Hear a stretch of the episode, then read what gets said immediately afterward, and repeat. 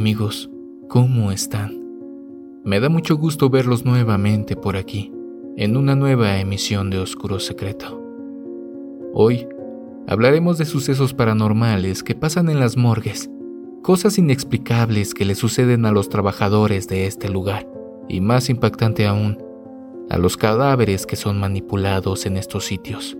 Si tienes el estómago y la serenidad para sobrellevar estos acontecimientos, te felicito estás en el lugar correcto.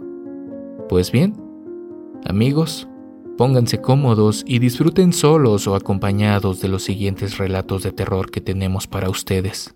Comenzamos. Estás escuchando Oscuro Secreto.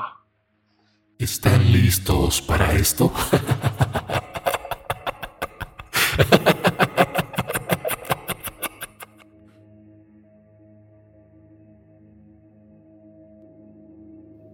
Seis años trabajando en aquella morgue y nunca vi o sentí nada que no fuera normal. Aunque muchos de mis compañeros siempre relataban sucesos escalofriantes que les sucedían cada vez que trabajaban. Sin embargo, cuando escuchaba los relatos de mis compañeros, yo siempre solía reír, porque en aquellos momentos me parecía que no se acababan de acostumbrar a trabajar con cadáveres. Bueno, Hoy relataré algo que cambió mi forma de ver las cosas y de pensar. Pasaban las 12 de la noche cuando me llegó un caso bastante perturbador. Mi ayudante y yo estábamos más que agotados luego de haber realizado más de tres autopsias. Una señora de unos 60 años de edad llegó a nosotros aquella noche del 24 de octubre. Una noche extremadamente fría tanto así que el aire acondicionado tuvimos que bajarlo lo más posible para poder trabajar. A decir verdad, nunca antes había presentado algo como aquello. ¿Y qué decir de mi ayudante? el cual no aguantó por mucho y terminó retirándose y dejándome solo. Solo aquella noche fría y solitaria, encerrado en cuatro paredes herméticamente con un cadáver frío y rígido en las peores de las condiciones. Esta señora, al llegar a la morgue, la dejaron sobre la mesa de metal. Mi primera reacción fue llegar hasta ella y fue entonces que me horrorizó ver su cuerpo al quitar la sábana que lo cubría. No pude evitar retirarme algunos pasos hacia atrás. Cientos de gusanos salían de la gran parte del cuerpo putrefacto de la señora, principalmente del oído, boca, nariz y de los ojos. La ropa que portaba estaba sucia y más que rasgada. En años trabajando en la morgue, nunca había lidiado con un caso así. No pude evitar vomitar unas tres veces seguidas. El cuerpo me sudaba como nunca antes. Tengo que decir que me dio algo de miedo, pero tenía que realizar mi trabajo. Al leer el informe de la señora, esta fue encontrada muerta en su casa. Delatada por su olor putrefacto, fue encontrada por varios vecinos. También relataron sus vecinos que ella vivía sola hacía más de 20 años. Nunca conocieron a un familiar y tampoco se relacionaba con alguien. Entonces, actué de otra forma.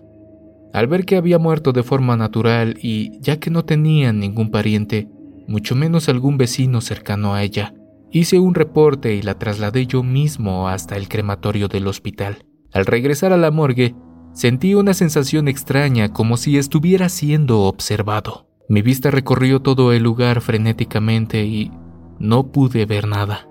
Culpé al nerviosismo que aún corría por mi cuerpo.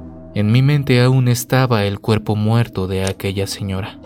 Tres de la madrugada, cuando observé el reloj en la pared. Entonces decidí recostarme un poco. Quizás así lograba descansar y relajarme un poco en el cuarto de descanso. Debí haberme quedado dormido unos 15 minutos cuando un gran ruido me despertó sobresaltado, tanto así que el corazón se me aceleró a mil por segundo. Me dirigí al salón de la morgue y, nuevamente, aquella sensación de estar siendo observado. El frío era horrendo. De pronto sentí la necesidad de mirar a la mesa de metal y lo que vi me horrorizó tanto que mis labios temblaban y qué decir de mis dientes los cuales no pude evitar que dejaran de chocar entre sí. Ese cuerpo que había llevado media hora atrás al crematorio Estaba sentada y su cabeza giraba de una forma antinatural. Noté que pedazos de su carne caían por pedazos en la fría mesa de metal. Yo estaba más que petrificado y aún más cuando de su podrida boca salían ruidos escalofriantes. De pronto, la puerta de la morgue se abrió generando el ruido más ensordecedor que hubiera oído en toda mi vida. Un grito de terror salió de mi garganta, estremeciendo todo el lugar. Era mi ayudante, el cual había regresado, y al sentirme gritar de pánico, me preguntó qué me sucedía. Yo solo pude contestarle apuntando con un dedo para la mesa de metal, y cuál fue mi sorpresa. No había nada. Esa noche fue la más larga que yo haya tenido en la morgue. Terminé por no contarle a nadie y ni siquiera a mi ayudante. Pero aún en la actualidad, no sé qué me sucedió ese día. Cualquiera en mi caso hubiera salido de allí para no regresar nunca más. Sin embargo, yo sigo trabajando. Pero hay noches que presiento que sigo siendo observado, solo que ya no me doy el trabajo de buscar quién es porque el que busca algo encuentra.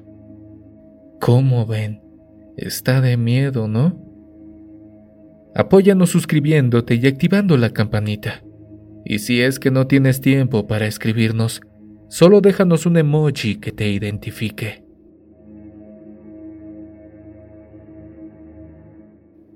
Cuando llegué por primera vez a esa morgue, sentía que había algo y que no era normal. En mi vida había trabajado en tantos lugares y morgues diferentes, pero el ambiente en esa morgue se sentía muy pesado. Sinceramente no me sentía bien en ese lugar. Me habían contado tantas historias de terror sobre aquel lugar que ya no sabía si creerlas o no, que los muertos se levantan a las 3 de la mañana, que puedes toparte con una anciana que ronda por el pasillo o que simplemente escucharás cómo los muertos hablan entre ellos. Para mí esas cosas eran puros cuentos. En toda mi carrera, nunca había presenciado algo que en verdad me hubiera dejado sin aliento, y eso que mi turno siempre había sido de noche. Según cuentan, que ese turno es cuando más pasan las cosas sobrenaturales o las almas rondan por todo el lugar. Mi primer turno en esa morgue fue lo peor. Me pusieron de asistente a una chica. Se veía muy distraída, casi no estuvo conmigo. Siempre salía sin avisar, no hablaba mucho y me dejaba sola incluso por unas horas y cuando regresaba me decía que estaba haciendo otras cosas que no era su trabajo. Me molesté bastante, ya que su trabajo era ayudarme y no andar haciendo otras cosas por ahí.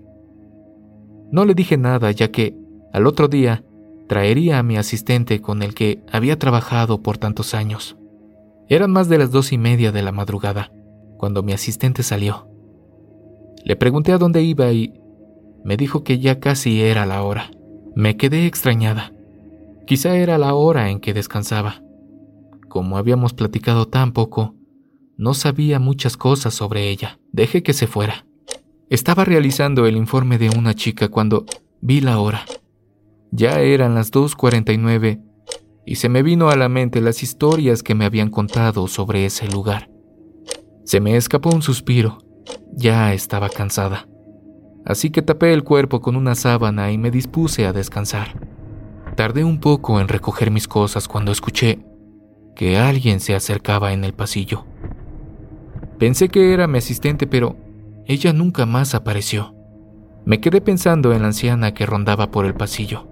Me daba miedo encontrármela, y es que a pesar de que no creía tanto en esas cosas, el temor me inundaba. Pegué un brinco cuando mi reloj sonó indicando que ya eran las 3 de la mañana. Sin darle importancia, decidí salir de ese lugar. Estaba a punto de hacerlo cuando de repente se apagaron las luces. Una sensación de terror se apoderó de todo mi cuerpo. Empecé a escuchar voces, risas diabólicas por todos lados. Encendí la linterna de mi teléfono y lo que vi me dejó helada. Todos los cuerpos permanecían sentados sobre la mesa en la que estaban. Casi me desmayaba. Quise salir de ese lugar, pero mi cuerpo no respondía. Por unos segundos me quedé observando cómo los cuerpos hablaban entre ellos. Después de eso, ya no supe nada, ya que al día siguiente amanecí en una de las salas del hospital. Nadie me preguntó qué había pasado. Al parecer, todos ya sabían lo que había visto. Posteriormente llegó uno de los doctores, el más veterano del lugar. Sin preguntar nada, me dijo, Sé lo que viste. Qué mala onda que te hayan dejado sola y sin avisarte nada. ¿De qué habla, doctor? Hace tiempo llegó una anciana grave al hospital. Nadie supo de lo que padecía ya que le hicieron varios exámenes y no le encontraron nada, pero se veía bastante mal. Pasó unas noches en este hospital y en todas esas noches pedía a gritos que no la dejaran morir. Una madrugada a las 3 de la mañana, para ser exactos, la anciana se dirigió a la morgue del hospital y con un bisturí mató a uno de los forenses y a una de sus asistentes. Según supe, la anciana había hecho un pacto con el diablo para salvarle la vida a una de sus nietas que padecía una enfermedad incurable. Cuando realizó el crimen, la anciana ya estaba muerta. ¿Y quién mató a los doctores? Cuando realizó el crimen, la anciana ya estaba muerta. Y quien mató a los doctores fue el mismo diablo que utilizó el cuerpo de la anciana. Por eso, a las 3 de la mañana, el diablo viene a jugar con los muertos. Hace que hablen incluso hasta que se levanten o platiquen entre ellos. Me habían contado esas cosas, pero yo no creía.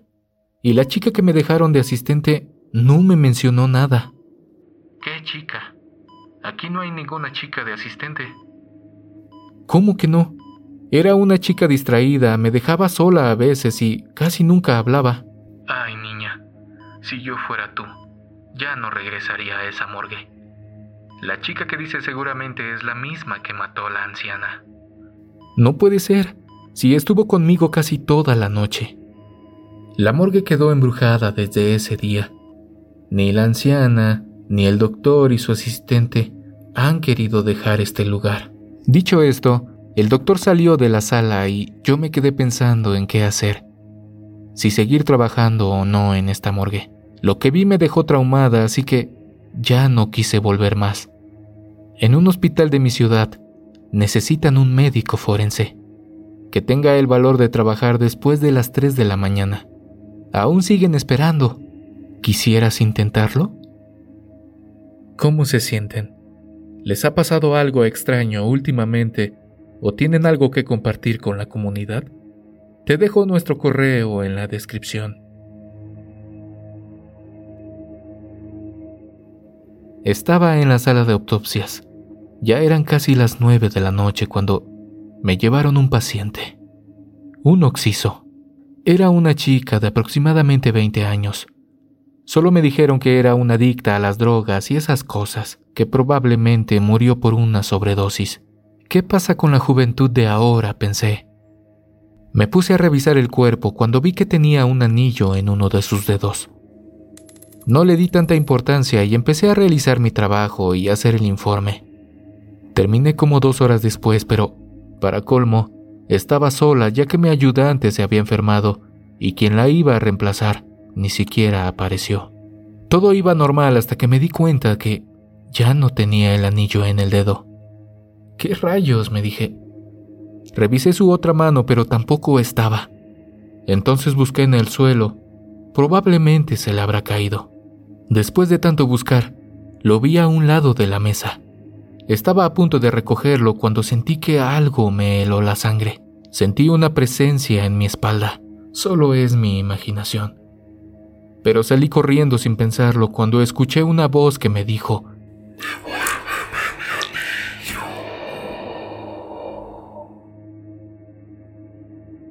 Salí corriendo ya que nunca me había pasado algo así, pero mi peor error fue recoger el anillo y llevármelo. No quise contar ese extraño suceso a nadie. Seguro, nadie me creería. Al día siguiente, estaba mejor. Ya me había olvidado un poco de lo que pasó esa noche. Al día siguiente ya estaba mejor. Ya me había olvidado un poco de lo que había pasado esa noche. Entré a la sala de nuevo y suspiré de alivio cuando vi que ya se habían llevado el cuerpo. Me puse la bata y unos guantes para seguir realizando mi trabajo con otros cuerpos.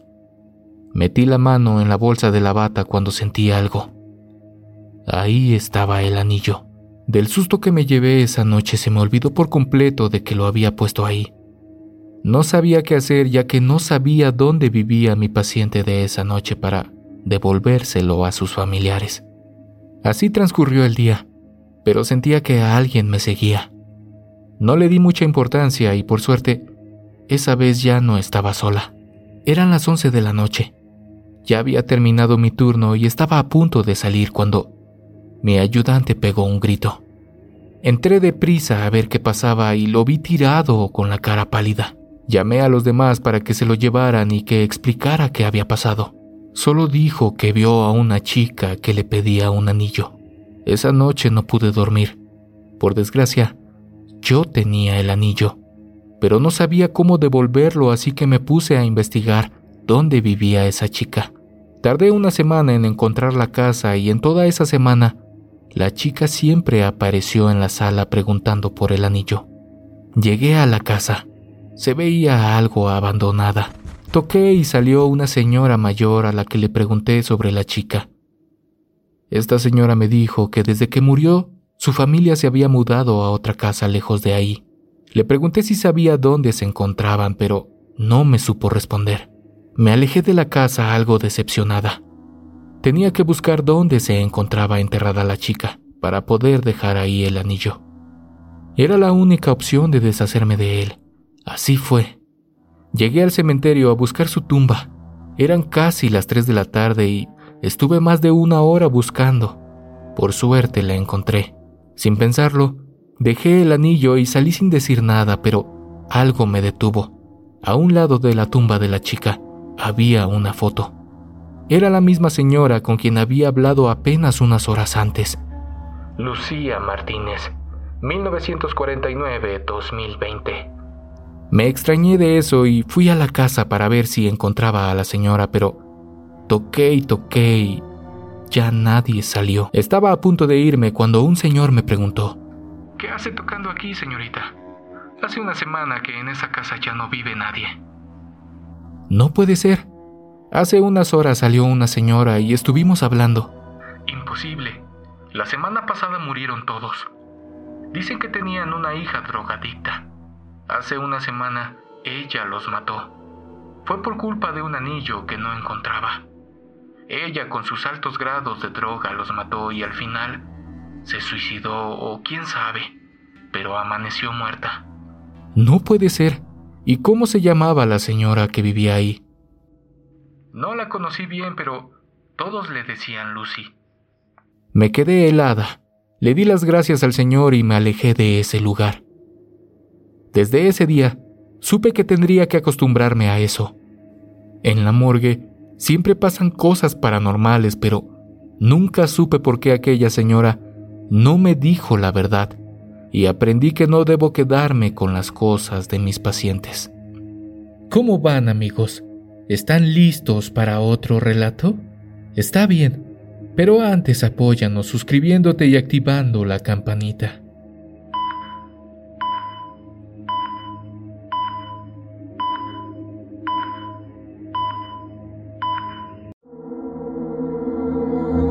¿Quieres escuchar las historias de terror que más te gustan sin cortes comerciales? Puedes convertirte ahora en miembro de ACAST.